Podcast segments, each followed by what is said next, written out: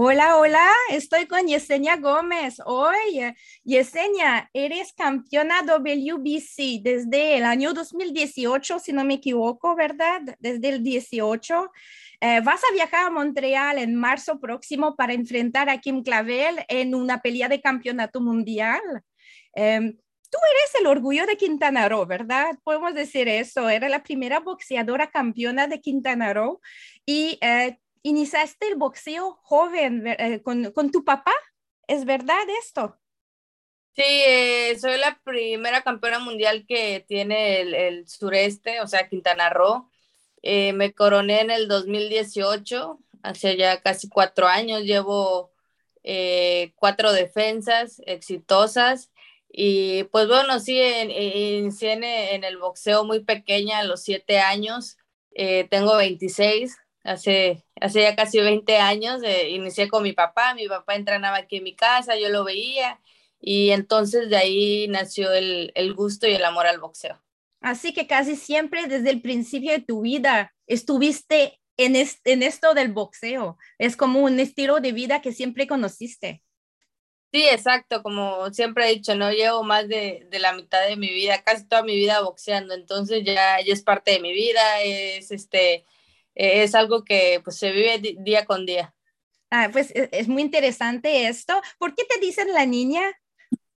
Eh, me dicen la niña porque debuté muy, muy pequeña, ah. o sea, la edad que muy poquitas boxeadoras o boxeadores debutan, debuté recién, cumplí 15 años, creo, ah, eh, estaba cumpliendo 15 años y debuté, entonces no tenía apodo, ya iba a debutar eh, me estaban, me sugerían varios y yo, no, no me gusta, no me gusta. Y fue mi papá el apodo, o sea, fue como a las prisas y dije, ok, sí me queda. Y mi papá me dijo, no, pues por esto y esto. Y dije, ok, perfecto.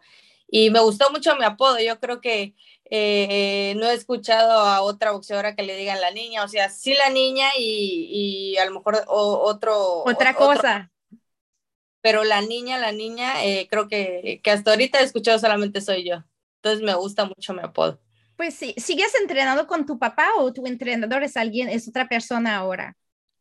Cuando estoy en Cancún como ahora, eh, mi papá me ha entrenado toda la vida, desde que inicié en, el boxeo. Eh, y cuando estoy aquí en Cancún, él me entrena siempre. Y ya cuando voy a pelear, hago mis campamentos en Ciudad de México y ya me mandan con otro entrenador eh, que es el que se encarga de mis preparaciones para las peleas, que se llama Rubén Lira. Y él viaja contigo, pues viaja contigo. Has peleado mucho en México, la mayoría casi siempre. Va a ser tu primera vez afuera, creo. Exactamente. ¿Qué cambia para ti en tu preparación? ¿Cambia algo? Yo, tengo esa curiosidad. ¿Cambia algo? Cuando nunca has salido, siempre has estado enfrente de una multitud que está, eh, que va a echarte por a ti, pues. Y de repente te vas eh, te vas en otro país y la oponente va a ser la favorita de la multitud presente. Eh, pues mm, creo que lo principal es eh, ir, bien psicológicamente. A mí no me molesta ser la no favorita, al contrario, es que te motiva, ¿no? No, no, este, no me pone mal. yo creo que es ahí donde uno demuestra de, de, lo que está, de lo que está hecho. Y pues claro, en el entrenamiento es más fuerte, son estrategias diferentes porque tú no vas como favorita, vas como, como prácticamente retadora, ¿no? Entonces, hay cosas que cambian para, para hacer que la pelea fluya a tu favor.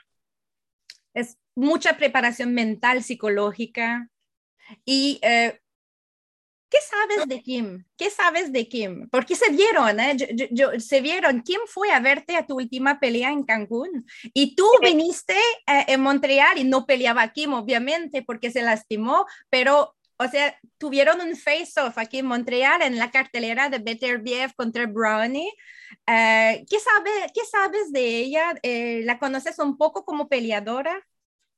Eh, yo peleé, mi última pelea fue el 16 de octubre aquí en Cancún y yo me enteré dos días antes de mi pelea que ella venía a, verme pelear, creo que con su entrenadora, no, no sé, vino, y que vino con otra persona. Eh, nos saludamos después de mi pelea, platicamos muy poquito y, presentaron la pelea y fue todo. Entonces, eh, algunos de, mis mejores amigos me iban a ir a ver pelear a, Montreal eh, para la fecha que era el 17 de diciembre. Entonces ellos compraron sus vuelos con anticipación mm. y la pelea se cayó casi, ¿qué te digo? 10, 12 días antes. Entonces ya tenían sus vuelos y dije, pues no los puedo dejar ir solos, o sea, si al final del día eh, iban a ir por mí. Entonces ya fue que ahí yo decidí ir también a, Montreal, pero pues ya no a pelear, obviamente, ya, ya de paseo. Y pues se enteraron que estaba allá, me quisieron invitar a la pelea y yo fui. Y hicieron la pelea también ahí, eh, la saludé y platiqué con su promotor y fue todo, hasta, hasta lo último que, que, se quedó.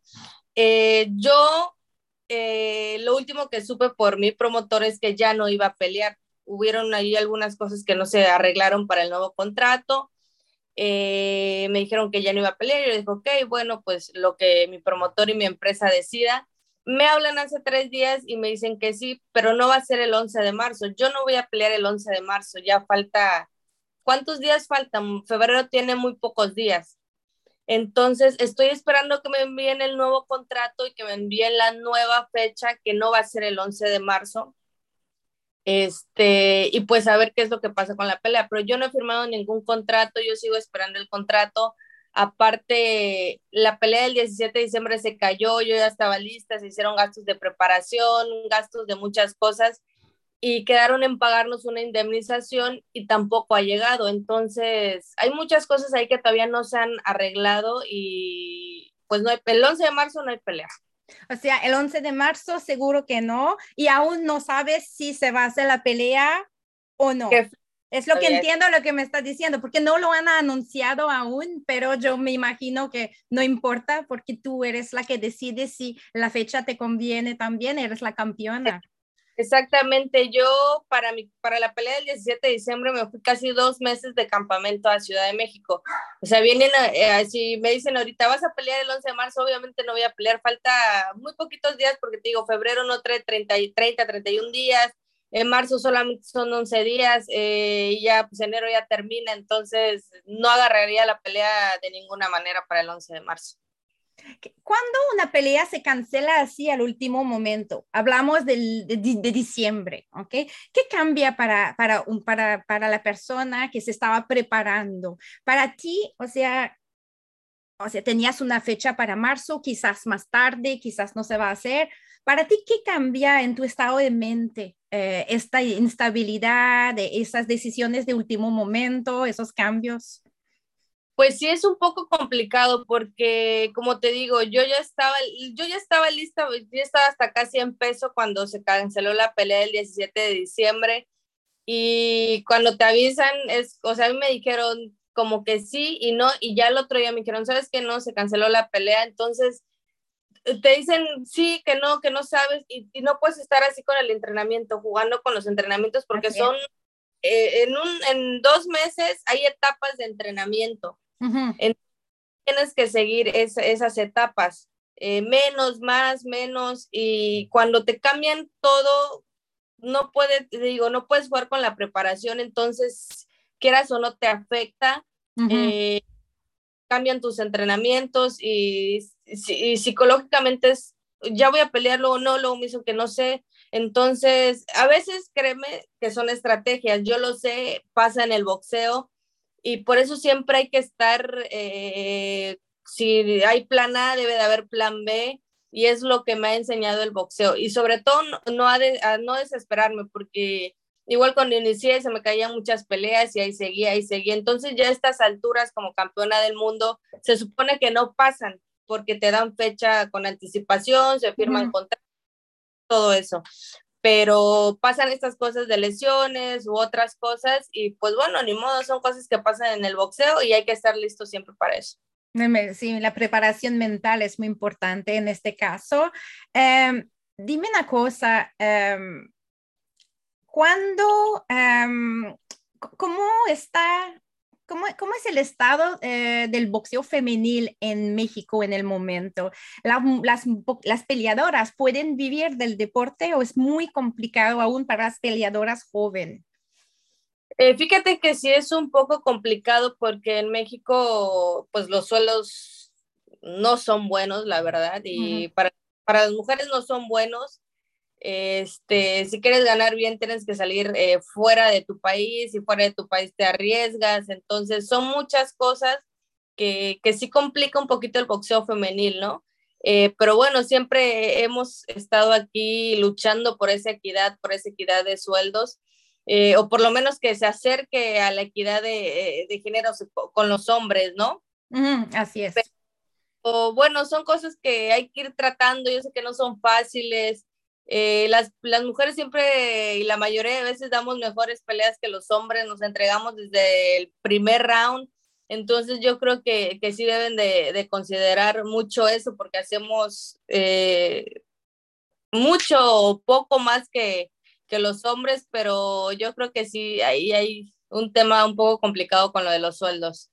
Hay mucho talento en México, ¿eh? en boxeo, mucho talento. ¿Sientes que las boxeadoras mexicanas en el momento tienen em, las mismas oportunidades, podemos decirle así, que las boxeadoras, por ejemplo, de Estados Unidos o inglesas? ¿O es más difícil llamar la atención de promotores siendo mexicanos o mexicanas?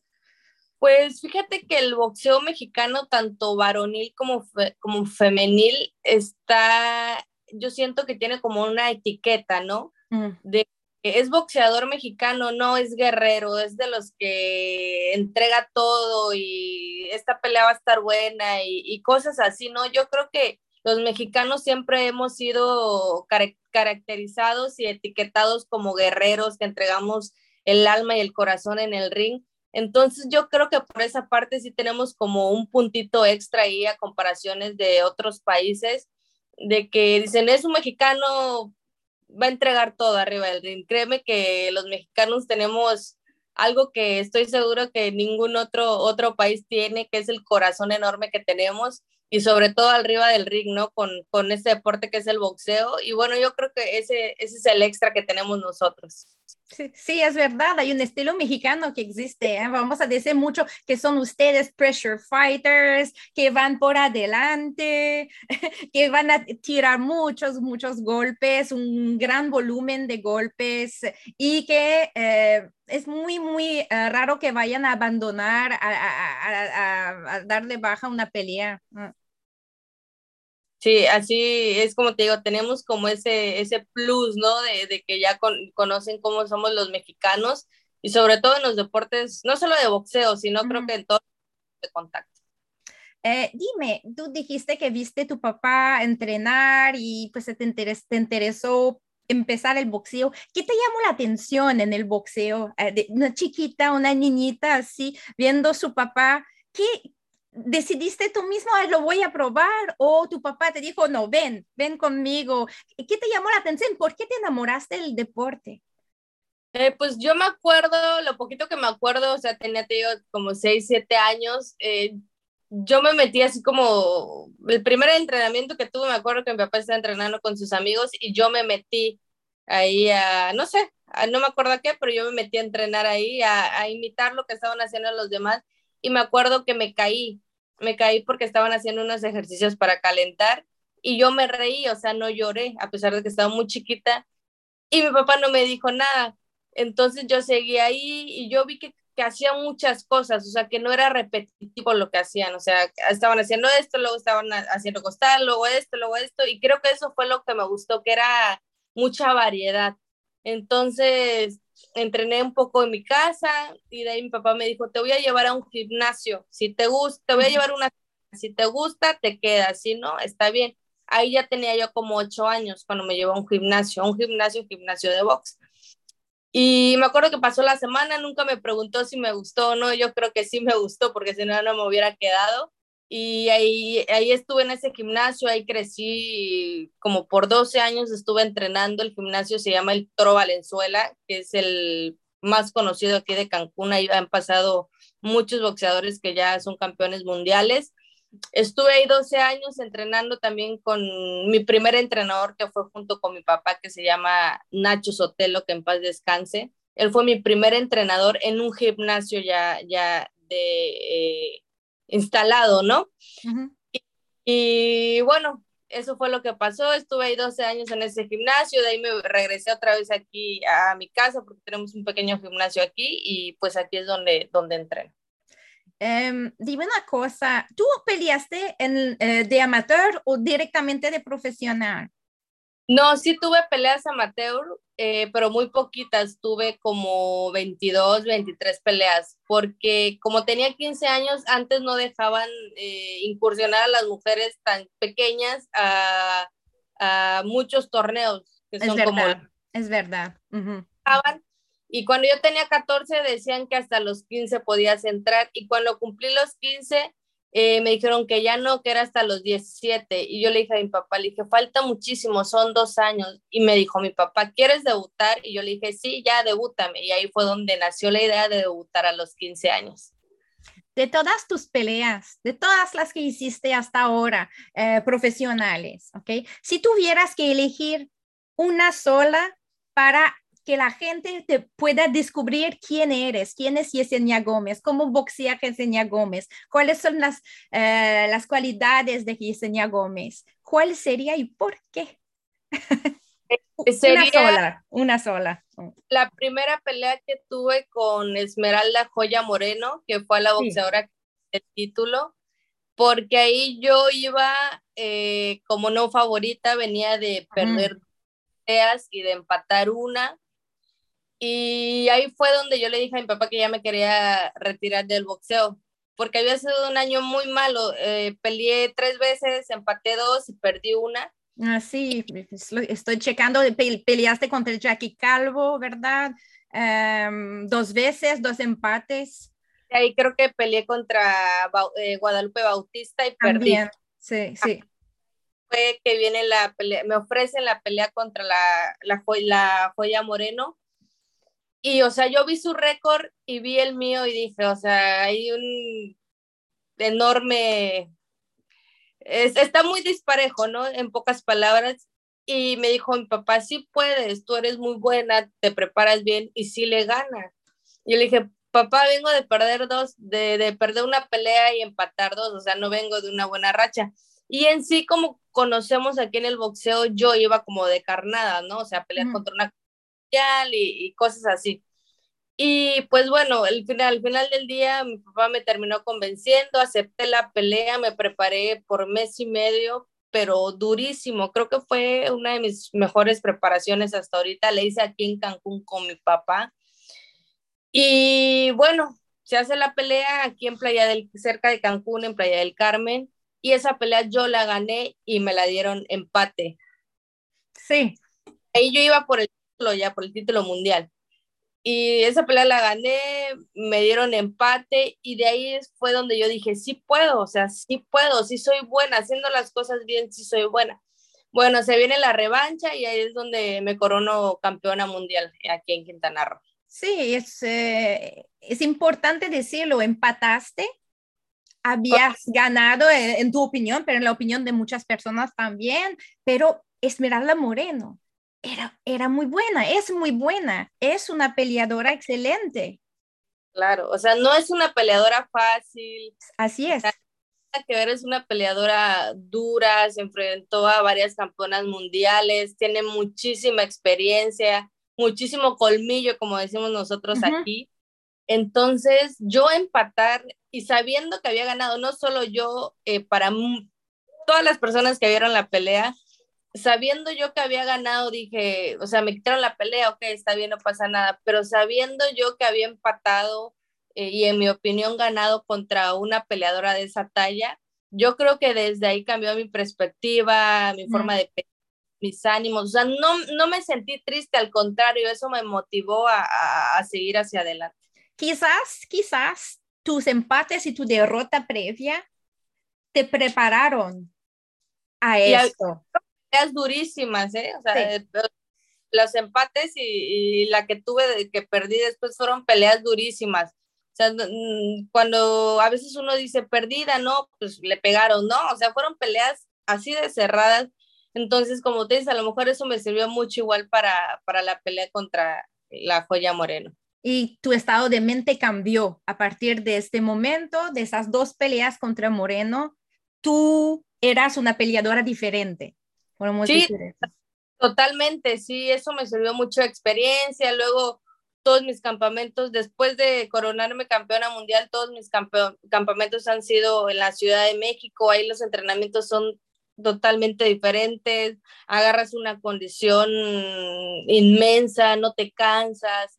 Entonces yo creo que todo eso me, me ha ayudado a madurar como boxeadora. Muy, muy interesante esto, muy interesante. ¿Qué uno aprende de la derrota? Porque hay unos, ya sabes, ¿eh? muchos, muchas y muchos peleadores ven, ah, yo quiero un récord perfecto, no quiero perder y van a elegir peleas más fácil a veces para conservar el récord perfecto. Pero hay unos peleadores que pueden crecer mucho de la derrota y aprender. ¿Cómo, uno, qué, qué se puede aprender de esto?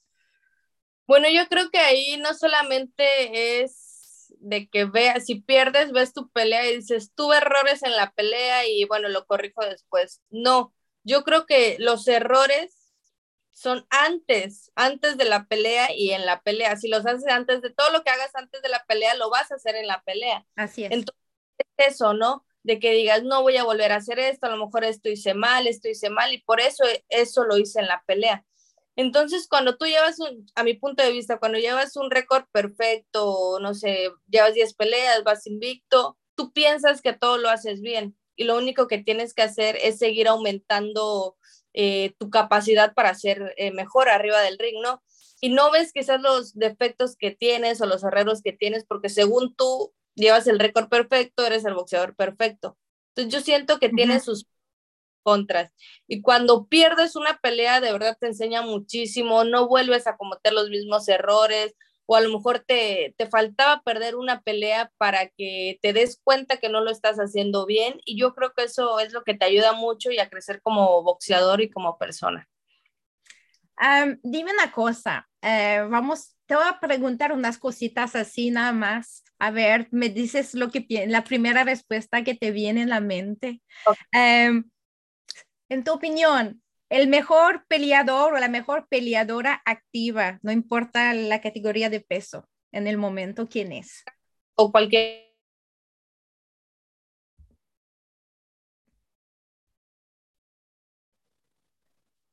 No oí tu respuesta. Ah, eh, ¿Mexicano o cualquier boxeador? Cualquier boxeador. Y ahorita eh, el mejor boxeador, el Canelo Álvarez. Sí. Punto de vista. A mí me gusta mucho cómo pelea el Canelo y soy fan de él. ¿Qué te gusta de su estilo, de su manera de pelear?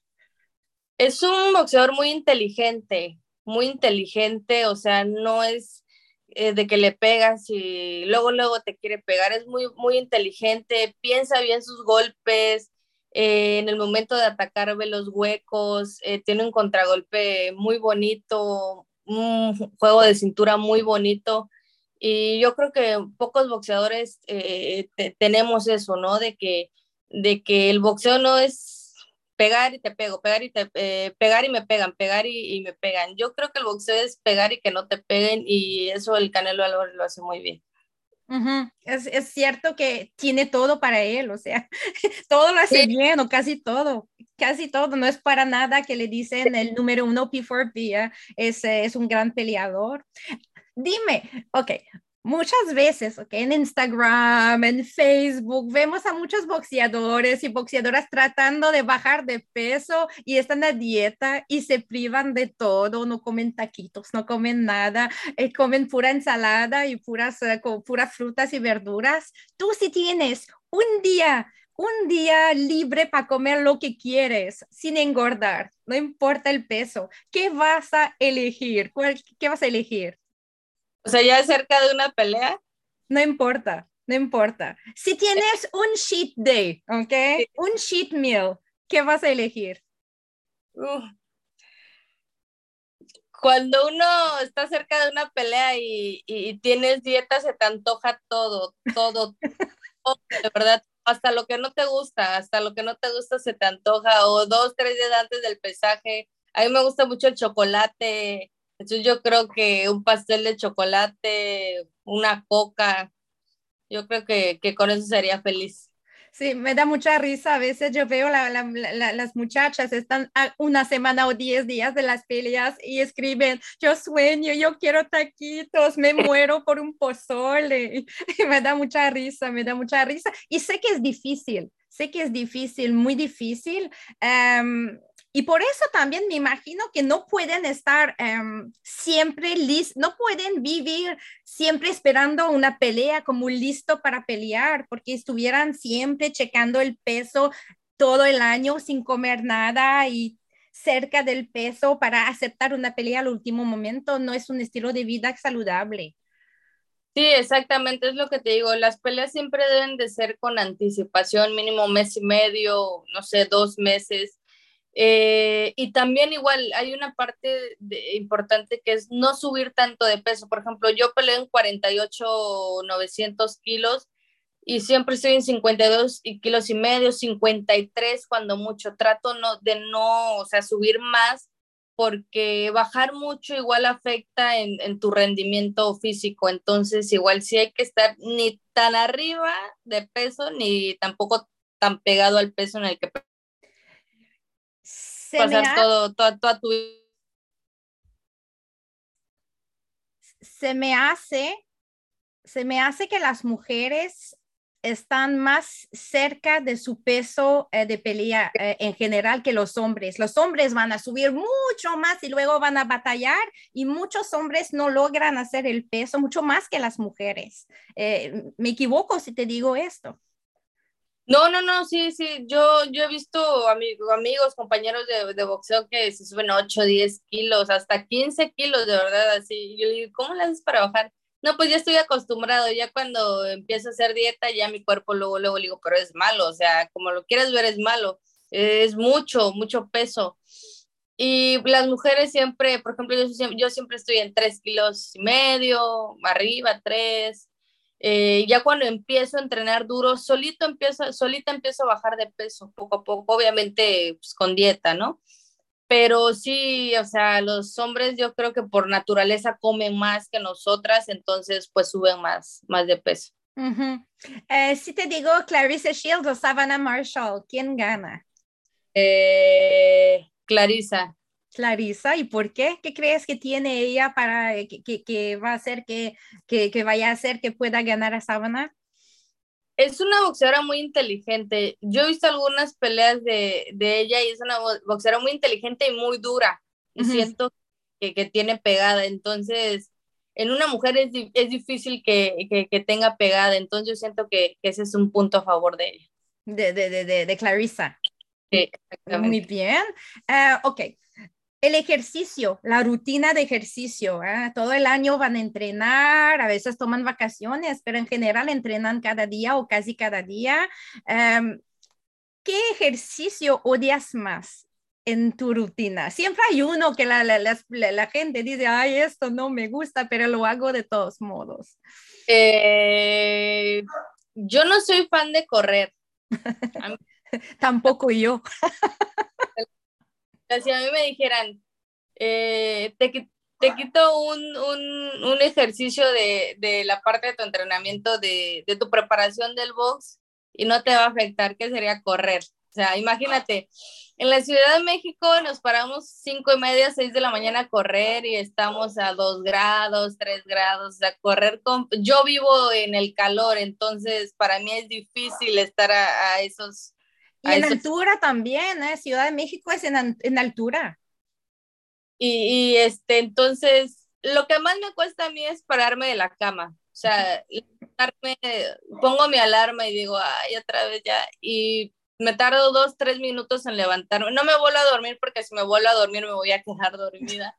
Entonces me levanto, me alisto y ya. O sea, lo difícil es levantarme de la cama. Ir y correr, no pero, o sea, levantarte a esa hora, correr con frío, sí es un poco... Empezar, o sea, empezar, ¿eh? empezar tu em día con esto. Exactamente. Es una de las cosas que yo digo, ay, sí, sí, el, el boxeo es, para mí es perfecto, pero fuera más perfecto si no se tuviera que correr. Pues aquí mis compañeros que van a correr en invierno se me hacen muy locos, me parece muy locos. Hoy oh. estamos a menos 24 grados centígrados en mi ciudad. Menos 24. imagínate levantar, levantarte en la mañana y ir a correr a menos 24. Yo eh, los, los, días que estuve en Montreal, lo máximo que, lo mínimo que alcancé fueron menos 14 grados. Y obviamente con tres chamarras y tres pants, ¿no? Sí. podía sacar eh, las manos de los guantes porque me empezaban a doler bien feo. Entonces sí, es un... Imagínate estar recibiendo golpes, porque duele, con el frío duele cuando te golpeas o algo. Y yo digo, imagínate recibir golpes eh, a, esos grados de, de frío, no, no de estar padre. Ah, sí, el frío duele, el calor cansa y el frío, el frío, el frío duele. Eh, yo he vivido en Sonora yo, así que yo ah. he conocido los menos 30 y los más, sí, los 50 grados, los 45 grados. Yo dormía mucho en Sonora, me, da, me ah. cansaba mucho el calor. Yo fíjate que a pesar de todo, eh, como yo he vivido siempre en una zona de calor, o sea, a veces el calor de verdad es insoportable. Eh, eh, siempre es, o sea, si sales tantito a caminar, estás, ya estás sudando, o sea, cosas así, pero para bajar de peso sí te sirve porque sudas mucho. y cuando estoy en Ciudad de México, a mí me gusta el clima frío, me, me gusta que no sudas, te puedes poner chamarras, suéteres, gorritos, me gusta el frío, pero no entrenar en el frío, porque la verdad no es padre entrenar ni correr, digo, a, tan temprano en, en el frío. Si pudieras enfrentar a quien sea, ¿ok? Sin preocuparte de la categoría de peso, eh, ¿quién quisieras enfrentar? O sea, ¿cuál sería tu pelea de sueño? Si tuvieras una pelea, una peleadora que elegir para ser tu oponente y no importa el peso. Mm, eh, pues a mi ídolo, Jackie Nava. Jackie Nava, claro, Jackie Nava. Es muy buena, eh, es, es, es, muy buena elección. Jackie Nava, que hizo toda una pelea contra Mariana Juárez hace poco, ¿verdad? Que eh, peleó increíble. Sí, y por, dices que es tu ídolo, ¿qué te gusta de Jackie? ¿Por qué dices que Jackie es tu ídolo? ¿Qué admiras de ella? Eh, para empezar, fue la primera campeona mundial que tuvo el CMB. Ella fue como la que nos abrió paso ahí, ¿no? Y su técnica, a mí me encanta su técnica. Eh, me gustó mucho la pelea que hizo contra Mariana Juárez. La verdad que ahí yo lo, antes de la pelea yo veía la pelea 50-50, pero no, totalmente fue de un solo lado. No. Eh, mostró técnica, inteligencia, juego de cintura, juego de piernas sea, se vio como una boxeadora de 20 años, imagínate. Entonces, yo creo que es una boxeadora muy, muy inteligente. Y pero a mí en lo personal, lo, que más me gusta de ella es su técnica, su técnica boxística. Sí, es muy, ella tiene muy buena técnica, muy buena técnica y mucha inteligencia, mucha, mucho conocimiento de boxeo. Eh, se nota que toda su experiencia, ella supo qué hacer con, con, con, con, con, todo, o sea, con todo lo que aprendió desde el principio de su carrera hasta ahora. Eh, tiene un gran conocimiento del deporte, se, se nota esto. Para mí es la mejor boxeadora mexicana que existe y que ha existido hasta ahorita. Hey, muchas gracias, Yesenia. Eh, eh, este, me gusta mucho tu nombre. Ahí ah. había una película, ¿verdad? Que tenía un, un, personaje que tenía ese nombre de una novela. La, la novela. 1987, creo. ¿Y por eso te llamas Yesenia o? Yesenia. ¿Decidieron darte este nombre por la telenovela? Sí, a mí me gusta, me gusta, me gusta. No es aquí no es tan común el... No, no es común, por eso digo, yo, yo, yo chequé, ay, este nombre, donde yo vi que había una película y novelas, y dije, ay, quizás viene de esto. y quizás su mamá decidió, ah, me gusta la telenovela, le voy a dar este nombre. Sí, aparte te digo, me gusta porque no es común, o sea, sí hay Jessicas, o sea, y hasta ahí, pero Yesenias, cuando mucho he escuchado dos veces y, hay, ya. hay, muchas Jessica, solo una Yesenia es campeona. Muchas gracias, muchas gracias y ojalá, ojalá y te vayamos a ver pronto aquí contra o en Montreal en general para pelear. Si no es el 11 de marzo, como dices, ojalá y un poquito más tarde, a ver qué pasa. Quedamos, nos dices. Y eh, yo sé, pues obviamente lo estaré compartiendo ahí por, por Instagram. Por eso no he puesto nada, porque te digo, yo hasta ahorita no sé qué fecha vayamos a pelear, pero lo que sí te puedo decir es que no es el 11 de marzo. Ok, muchas gracias por la información y vamos a esperar una nueva fecha. Ojalá y la tengamos pronto. Y eh, te deseo un excelente día. Muchas gracias para tu tiempo, Yesenia. No, al contrario, muchas gracias a ti por el espacio, por la plática y pues pronto nos vemos por allá si Dios quiere. Ojalá.